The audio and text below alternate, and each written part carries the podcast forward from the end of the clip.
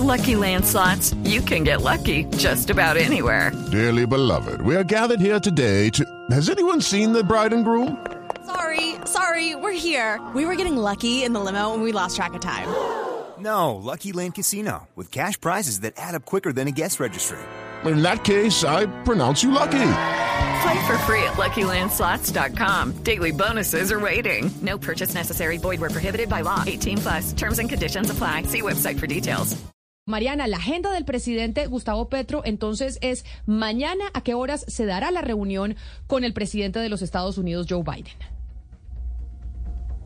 No la escucho, la estoy viendo desde el salón de la OEA, Mariana, la estamos viendo en estos momentos, pero no la, no la escuchamos. Necesitamos que le quite el mute a su micrófono porque la vemos, pero no la oímos. Me, disculpe, Camila, que automáticamente yo no sé por qué se me pone en mute. Eh, me estaba preguntando entonces sobre la agenda del presidente aquí en Washington. Sí, señora, porque mañana es la gran reunión entre los dos mandatarios, entre el presidente Joe Biden y el presidente Gustavo Petro. Es la primera reunión bilateral. Exactamente, Camila, es a las 14 y 30 hora local, eso es una y media PM hora de Colombia, se dará esa reunión. También mañana debe reunirse, aunque estaba la hora por confirmarse, con eh, Nancy Pelosi, la que fue una líder y la líder de la Cámara de Representantes eh, por parte de los demócratas, el Partido Demócrata, y también con el Comité de Relaciones Exteriores del Senado. Recuerde que ese es uno de los comités más importantes eh, del Senado. en eso está la agenda del presidente mañana y por la noche, no les sé confirmar a qué horas, pero por la noche estará regresando a Colombia. Hoy tiene agenda privada el resto del día, Camila, así que no lo veremos más en este tipo de eventos. Pues el embajador de los Estados Unidos, Mariana Gracias, que estuvo aquí en nuestro territorio del 2014 al 2019, Kevin Whitaker, está con nosotros a esta hora conectado precisamente para analizar esto. ¿Qué significa esta reunión y la importancia de ese encuentro entre ambos eh, mandatarios? Ex embajador Whitaker, qué placer poder estar conectado con usted a esta hora para hablar de este, que es un encuentro muy importante entre ambas naciones. Bienvenido. Bueno, muchas gracias Camilo y saludos a toda la mesa, la mesa de trabajo. Es, un gran honor estar uh, de regreso a Colombia, por lo menos virtualmente. Miren, eh, es una visita muy importante para el presidente Petro en el sentido de que va a poder hablar directamente con el presidente Biden acerca de su agenda de cambio climático, de eh, paz total, y también un tema de interés para Estados Unidos, supongo yo, uh, una solución o una salida democrática en Venezuela. Y hoy que, y lo que le iba a decir, ex embajador, es lo tenemos hoy no como embajador, sino como analista. O sea, hoy lo tenemos y es un placer tenerlo como analista de esta visita. Pero la gran pregunta de lo que usted menciona de Venezuela, porque el presidente Gustavo Petro se devuelve de Washington, de hecho adelanta su regreso para poderse reunir con la oposición. Y una de las, digamos, tareas que tiene el eh, presidente Gustavo Petro es hablar con el presidente Joe Biden sobre el levantamiento de las sanciones. ¿Usted cree, desde su experiencia, que eso es factible, que el gobierno norteamericano acceda a esa petición que está llevando el mandatario para que se pueda dar un proceso en Venezuela? Bueno, analicemos un poco, ¿no? Eh, eh, primero y, fundamentalmente tenemos un problema de, como decimos en inglés, de pollo y huevo. ¿Quién viene primero? Y el concepto, aparentemente, del gobierno de Biden es que tienen que hablar habrá uh, cambios suficientes para permitir una unas elecciones democráticas en el año que viene antes de que haya levantamiento de, sanciones. Obviamente la posición del gobierno bolivariano en, en Venezuela es todo lo contrario. Uh, aparentemente el gobierno del presidente Petro uh, en, entiende la lógica de los venezolanos en ese sentido. Incluso el, el canciller Leva ayer habló específicamente de, de este tema. Uh, hay, otro factor que hay que tomar en cuenta, dos otros factores que hay que tomar en cuenta. Uno, uh, por mucha experiencia les puedo decir de que imponer sanciones es una cosa y quitarlas es otra. Y puede, puede resultar legalmente, en términos de las regulaciones y las leyes, bastante complicada quitar una, una sanción o un, unas sanciones puesto por unos propósitos. Si el propósito y la idea no se ha cumplido eh, legalmente y en términos de las regulaciones, puede resultar un poco complicado quitarlo. Eh, y, eso va al, asunto final que voy a mencionar, y es las actitudes eh, de los congresistas. Ah, la compañera mencionó de que el presidente Petro va a, reunirse con miembros del la Comité de Relaciones Exteriores del Senado. Está compuesto por senadores con mucha influencia que están completamente opuestos al levantamiento de sanciones antes de que haya unos avances en las condiciones para una salida democrática en Venezuela.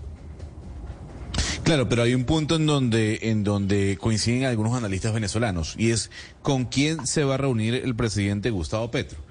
El presidente Gustavo Petro se va a reunir con miembros de la oposición que, que se han sentado con el gobierno de Nicolás Maduro ya en anteriores oportunidades, pero no se está reuniendo con Enrique Capriles ni con María Corina Machado, que son los líderes de la oposición hoy en día en Venezuela.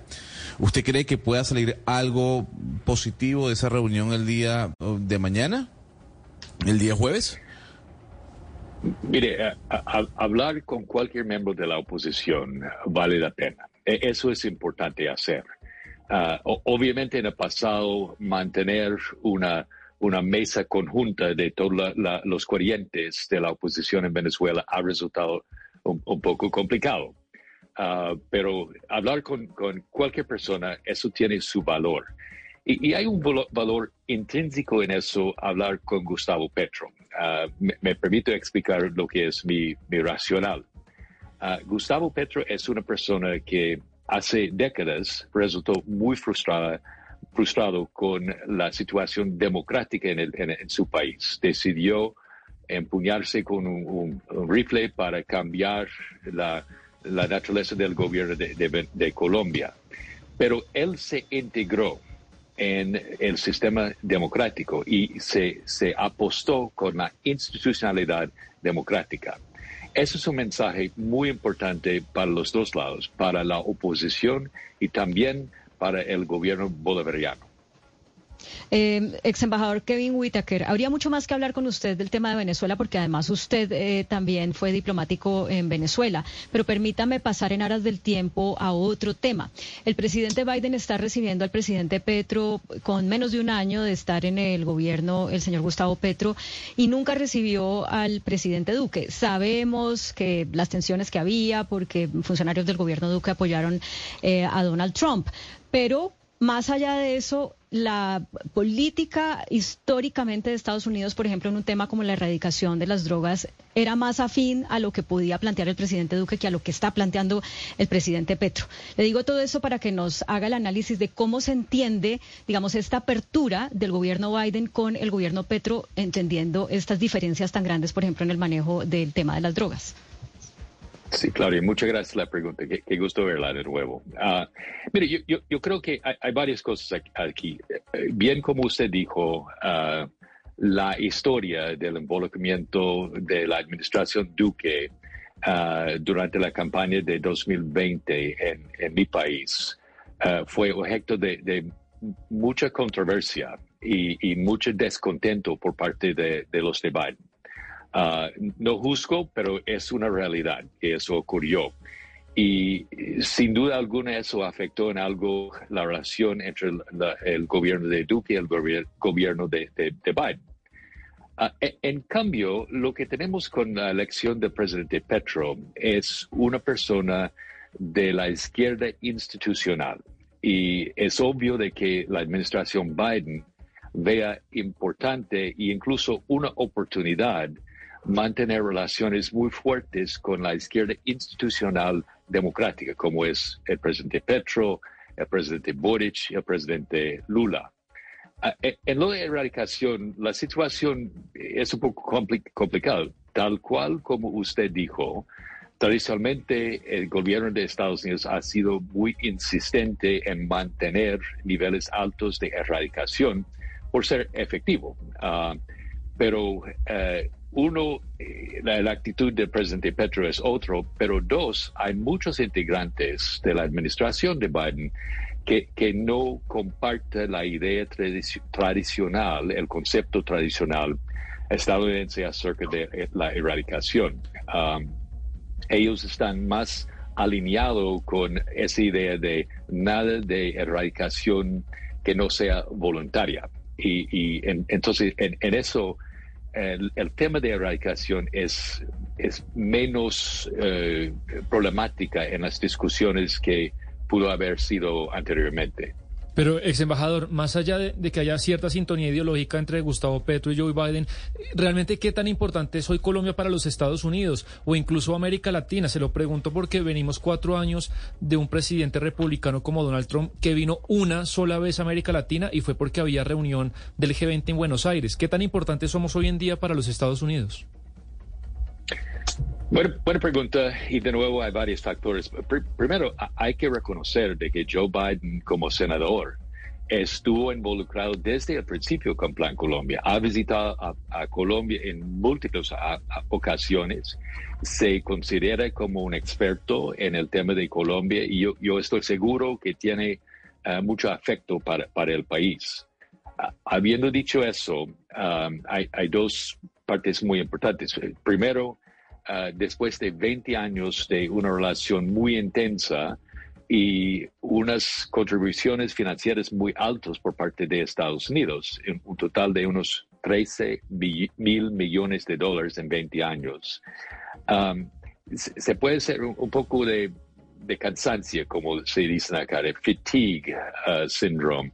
Eso, eso puede ser parte de, la ecuación, tal vez que no, pero eh, el, otro factor que hay que tomar en cuenta es la realidad de que al principio el involucramiento de Estados Unidos en lo de Colombia se trataba de unos esfuerzos para enfrentar el narcotráfico.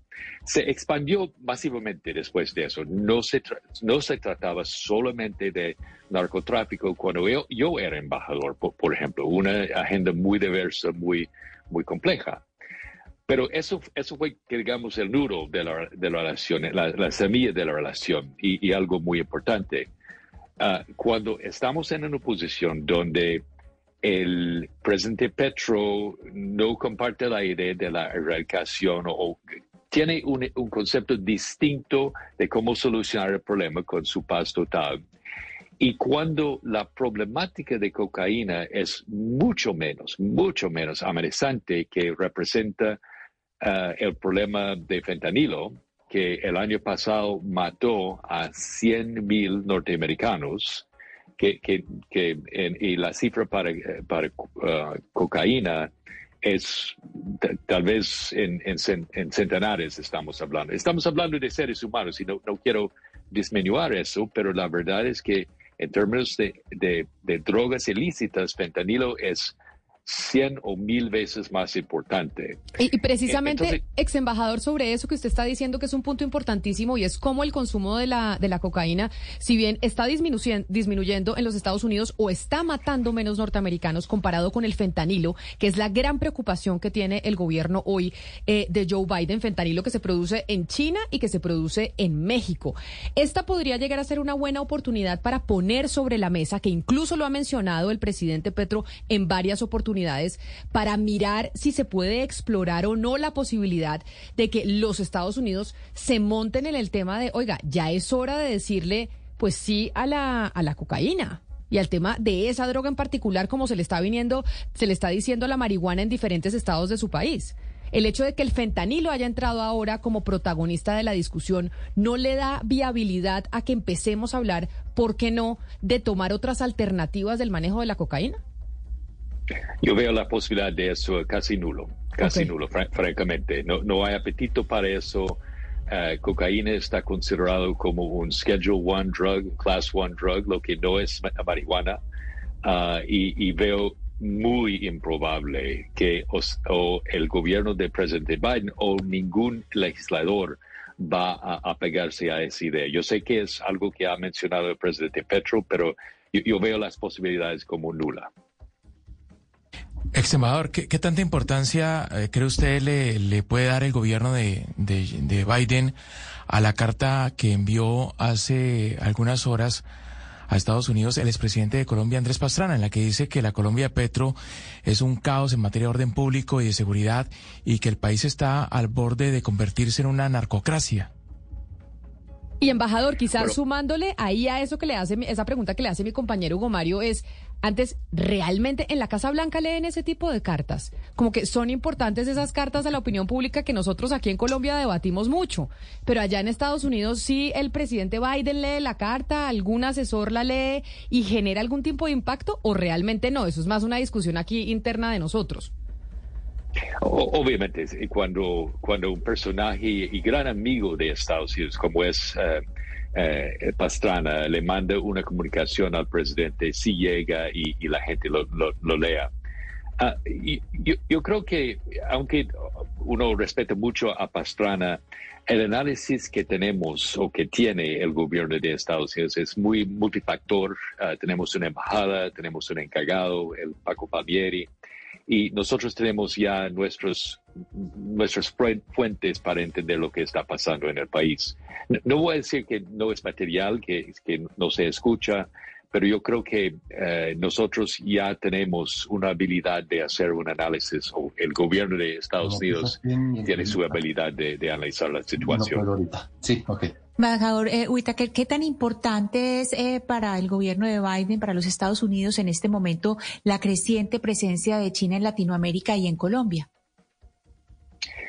Eso es muy importante y, uh, muy, eso representa un, reto nuevo y, realmente inédito en la historia de Estados Unidos en la región. la verdad es, hace tiempo, durante la Guerra Fría, Ah, Rusia eh, estuvo, estaba, intentaba en varias ocasiones, pero más que nada eh, su impacto fue intentar de causarnos unos problemas, causar unas inconveniencias, lo que representa Cuba, por ejemplo. Cuba es un gran inconveniencia, es muy importante para los cubanos-americanos, pero, pero, en términos de una amenaza a la seguridad nacional de, Estados Unidos, eso, eso no, es, eh, no es la situación. Ah, también tenemos la situación de Nicaragua durante los años 80, también involucrado Rusia. Pero China es distinta. China, ah, empezando hace 20 años eh, y a un nivel creciente, ha estado involucrado en la parte económica al beneficio de China y las naciones de, de, América Latina, cosa que no causa ningún tipo de inconveniencia a Estados Unidos. Pero ya estamos entrando en, otra época, época de la relación de China y la relación de China en, el hemisferio en que todos vivimos. Ah, cito dos asuntos en particular.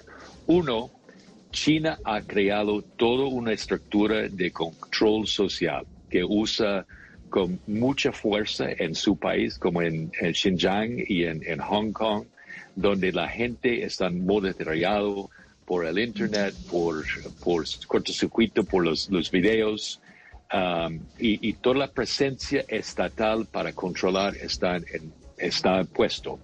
Está vendiendo ese modelo en el mundo entero. Hay países en, en África donde se han puesto sistemas iguales. Uh, los bolivarianos en Venezuela están interesados en eso también y hay elementos de este control que está tomando lugar allí. Y, eso representa una amenaza al modelo de la democracia liberal que todos, que todos estamos, todos estamos parte de eso, ¿no? De Colombia, Estados Unidos y, y todos. Pero cuando hay una, una minoría partido que quiere imponerse a través de esas soluciones uh, tecnológicas para controlar la población, hay que tomar eso mucho, pero mucho en, en cuenta. Judy was boring. Hello. Then Judy discovered chumbacasino.com. It's my little escape. Now Judy's the life of the party. Oh, baby, mama's bringing home the bacon. Whoa, take it easy, Judy. The Chumba life is for everybody. So go to ChumbaCasino.com and play over 100 casino style games. Join today and play for free for your chance to redeem some serious prizes. Ch-ch-chumba. ChumbaCasino.com. No purchase necessary. Void where prohibited by law. 18 plus terms and conditions apply. See website for details. Um, eso, eso creo yo es, es la gran preocupación. Uh, y Y se puede ver también eh, la cuestión de la diplomacia de, ayuda que ha afectado a, Ecuador, por ejemplo, ha afectado a Venezuela también. Eso es el modelo de, los, de los chinos. Y, y, realmente no es consistente con el modelo de la democracia liberal basado en derechos que, tenemos en, en, este hemisferio es muy distinto y puede ser muy atractivo a algunos elementos en América Latina. Por eso debe haber una preocupación por parte del gobierno de Estados Unidos. Eh, claro que sí, embajador. Y pasemos entonces de China a hablar sobre el cambio climático, porque sí me gustaría saber si de pronto usted ve una oportunidad de colaboración diplomática entre Estados Unidos y Colombia alrededor de este tema. Es un componente, el cambio climático y la transición energética, pues muy fuerte en todos los discursos que ha dado el presidente Petro en su visita a Estados Unidos en este momento, el lunes en, las Naciones Unidas, ayer en Stanford, hoy aquí en la OEA también, pero a la misma vez, pues Colombia no es eh, una potencia de transición energética porque no tenemos los eh, minerales naturales, por ejemplo, eh, la radiación solar que sí tiene México, por ejemplo, eh, el viento, a excepción de la Guajira que tiene Argentina.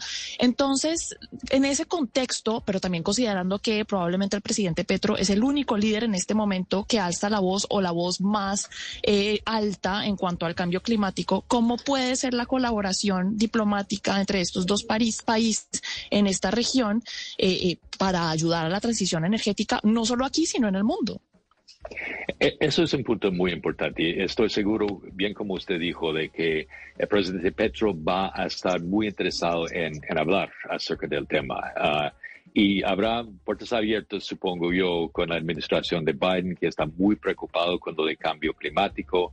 Y eh, incluso tenemos el, enviado especial John Kerry, una persona que conoce también a Colombia y, Colombia sí tiene sus ventajas en, el, el, eólica, de, wind power, del sol, ah, de, de, ah, de, hidro también, de hydropower. Hay, hay muchas, muchas oportunidades en, Colombia.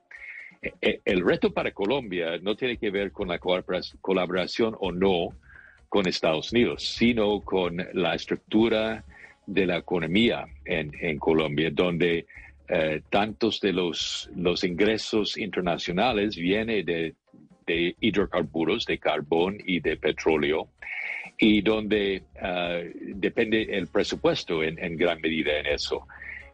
Lo importante de eso, y, eso es eh, tal, vez la solución, es debemos lo que debemos hacer es una solución all of the above, es decir que todo vale, vamos a empezar con todo para mostrar cómo podemos transicionarnos de una economía basada en hidrocarburos y entender que eso será un, proceso. Los que buscan eh, soluciones inmediatas y, climáticas como eso es, eso es, eh, no es consistente con la manera que realmente funciona el mundo. Ex embajador Whitaker, ¿qué es tan preocupante o qué tanto juicio puede caer sobre el presidente Petro por su neutralidad frente a la invasión de Ucrania, de Rusia en Ucrania? Muy buena pregunta. Y, eso, eh, lo que hemos hablado hasta este momento en la entrevista es áreas de, overlap, donde los dos países realmente tienen una mutualidad de, interés. Y yo creo que eso será una discusión muy positiva de este punto de vista de cambio climático, incluso del mismo paz total de Venezuela, no en nivel de pormenores, sino en nivel de que sí necesitamos soluciones en eso. En cambio, um, la, eh, la posición del presidente Petro al respecto de Ucrania va a ser un objeto de, preocupación por parte de, la administración de Biden. No es que, que, eso se tome muy en cuenta día a día. Ah, la actitud de, Colombia acerca de este asunto ah, no tiene mayor consecuencias que, que, lo que merece como un país grande y amigo en, en América del Sur. Pero puede afectar las actitudes de los que están involucrados en el sistema de eh, política exterior en todo el gobierno, sea, en la parte ejecutiva y la parte legislativa. Eh, y, la parte que es difícil para mí entender eh, para, para, el presidente Petro es que eso fue una invasión bruta, el uso de la violencia para cambiar el, el, mapa del mundo con una serie de abusos que han ocurrido, y, eso parece completamente, completamente inconsistente con lo que es eh, la proposición política de, Gustavo Petro. Ex embajador Whitaker, primero quiero agradecerle la generosidad con su tiempo porque sé que usted tiene otros compromisos, pero permítame una pregunta adicional. Eh, usted sabe que la figura de Gustavo Petro antes de ser presidente fue usada por candidatos republicanos a las elecciones de mitad de término para asustar al, electorado y decirles eh, Biden es cercano, los demócratas son cercanos a, a Gustavo Petro, que es un socialista o que es un comunista. Esto puede volver a pasar de cara pues a las elecciones presidenciales del próximo año. Este contexto para preguntarle qué le recomendaría usted a Gustavo Petro en materia del manejo de ese relacionamiento con Joe Biden y con los Estados Unidos en general para que su figura no sea usada para que los republicanos capitalicen ese miedo al, socialismo y eventualmente para que salga un republicano en la próxima eh, contienda con el que le tocaría eh, relacionarse como presidente. Yo, eh, es, es la, la, pregunta es la pregunta correcta uh, y se lo, se lo va a tildar al presidente Petro como castrochavista, etcétera, etcétera, los que están propicios a, hacer eso. Eso es inevitable. Yo creo que eso va a pasar. Uh, y, y, realmente, eh, aparte de tener discusiones con esa gente, no hay mucho que se pueda hacer.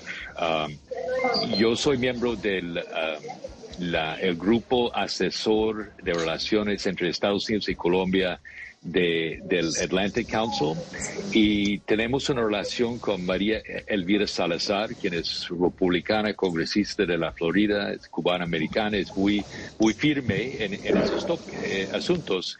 Y, y, la idea de al poder hablar entre sí, representantes de Colombia con la María Elvira y otros de su tipo, es, eso vale la pena hacer para explicar bien su posición. La sugerencia que tendría yo es hacer lo que nosotros intentamos hacer como diplomáticos y eso es evitar cualquier indicia eh, o, eh, señal de, inclinarse en una elección de una nación soberana nosotros estamos pero muy cuidadosos en ese sentido y es un buen reglo para, para todos los países democráticos en el mundo. Ex embajador Kevin Whitaker, como le decía, qué placer volverlo a ver, tenerlo aquí con nosotros, hoy hablando y haciendo pues un análisis de esa visita y de ese encuentro que se dará mañana entre el presidente Gustavo Petro y el presidente Joe Biden. Mil gracias por haber estado aquí con nosotros y por habernos regalado esos minutos adicionales de su tiempo. Muchas gracias, que estén muy bien. Un saludo especial. Camila, a propósito de la visita que está haciendo este momento el presidente Petro a Estados Unidos, ayer él estuvo en Stanford. Stanford queda en el estado de California. Es como unas cinco horas de vuelo de Washington, D.C., en donde está en este momento. Pero pues ayer estuvo con eh, Alberto Díaz Calleros. Y Alberto Díaz Calleros es el director del Centro de Estudios Latinoamericanos de esa universidad, de la Universidad de Stanford. Y ayer prácticamente pasó todo el día con el presidente Petro y lo estamos invitando hoy, señor eh, Díaz Calleros. Le doy la bienvenida. Muchas gracias por estar con nosotros. ¿Cómo le fue ayer con el presidente Petro? Cuéntenos. Muchas gracias, gracias por, por la oportunidad de conversar con ustedes. Eh, bueno, eh, creo que es un seguimiento al tema que estaba hablando el embajador Whitaker. Eh, en realidad, yo creo que hay que pensar un poco en el simbolismo, que es tanto para consumo interno de Colombia, pero también para el público norteamericano que haya iniciado su visita en Silicon Valley, eh, que esté, digamos, eh, eh, hablando en la Universidad de Stanford como un lugar, digamos, al, al, centro de la innovación, de la tecnología, de muchos de los cambios, digamos, más radicales en la forma como vivimos.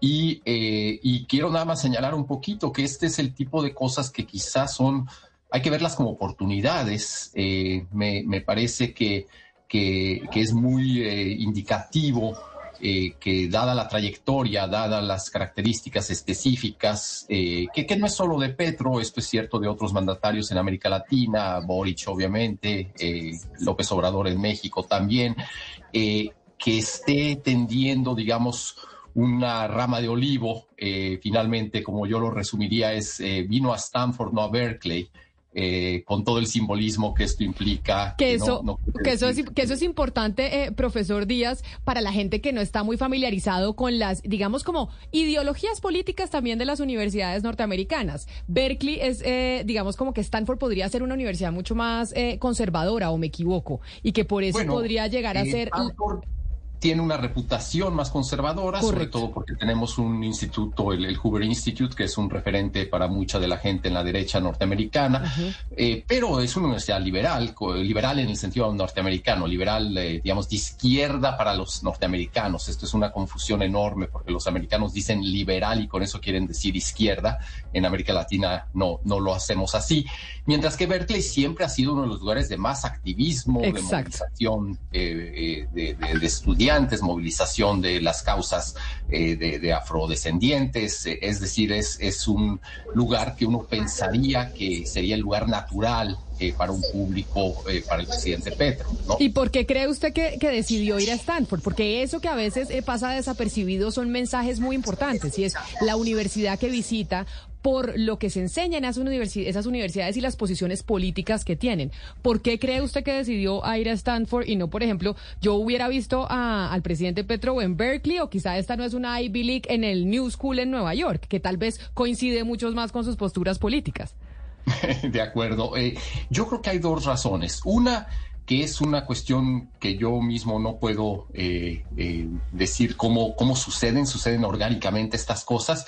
Desde hace varios años, durante la pandemia, había un interés muy fuerte de los estudiantes de Stanford de traer a Gustavo Petro, incluso cuando era candidato.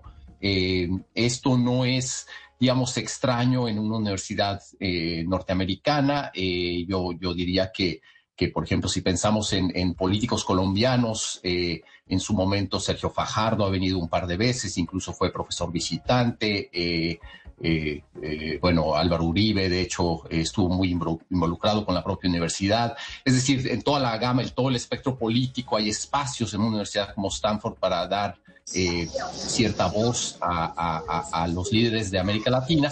Y entonces, en este caso, fueron los estudiantes los que presionaron mucho por una visita de Petro eh, y terminó siendo organizada por, mi centro y por el Centro de Democracia, Desarrollo y Estado de Derecho.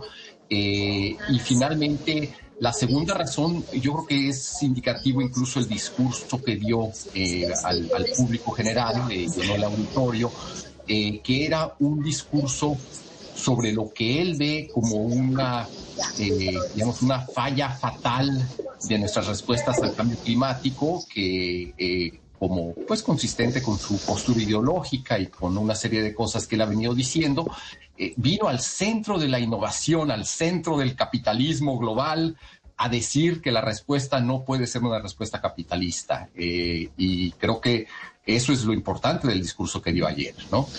Pero, señor eh, Díaz, por favor, explíquenos, porque precisamente eso, esa cerrada que usted le dio a esa pregunta era sobre lo que le iba a preguntar. ¿Ustedes están de acuerdo con que el capitalismo no es la solución para eh, el cambio climático y los problemas que trae este? ¿O ustedes creen que de pronto una modificación de los modelos capitalistas serían una mejor manera de solucionarlo o adentrarse en las soluciones? Pues mire, le voy a tener que dar una respuesta un poco de, demasiado diplomática. Eh, lo que tenemos en un lugar como Stanford, en una universidad como Stanford, es eh, gente que está estudiando eh, temas de carbon pricing, por ejemplo, de cómo hacer bonos de carbono, cómo poner soluciones de mercado que justamente son el tipo de soluciones que él estaba haciendo bastante crítico. Tenemos un grupo enorme de gente trabajando en ese tipo de, soluciones de, tipo de mercado. Tenemos un enorme grupo de ingenieros eh, de ciencia básica que están pensando en soluciones tecnológicas eh, y esas soluciones tecnológicas en un lugar como Stanford siempre se conectan a una cuestión que esto de hecho lo platicó nuestro rector de la universidad con el presidente Petro en una reunión privada, pero creo que lo puedo decir en público, se habló de que Stanford siempre piensa en cómo conviertes una innovación científica en un cambio que se puede aplicar en, rápidamente a un modelo escalable que se llama, que es alguna cosa que los ingenieros pueden construir, crear y que luego esto se pueda arrojar al mercado y que cree empresas que sean viables para crear este tipo de soluciones. Eso es parte de lo que Stanford hace mejor que casi cualquier otra universidad del mundo eh, ese proceso que va desde la ciencia básica hasta una, digamos, su incubadora de empresas eh, que pueden después convertirse en empresas que nos cambian la vida, como Google. Entonces, eh, en realidad eh, en Stanford tenemos toda esa gama de gente y también tenemos estudiosos que estarían completamente en la línea de la crítica al capitalismo que nos hizo el presidente Petro desde distintas perspectivas, desde la antropología, desde las humanidades, etcétera. No sé si esto es un poco eh, demasiado genérico, pero yo lo que diría es mi opinión personal sobre este tema.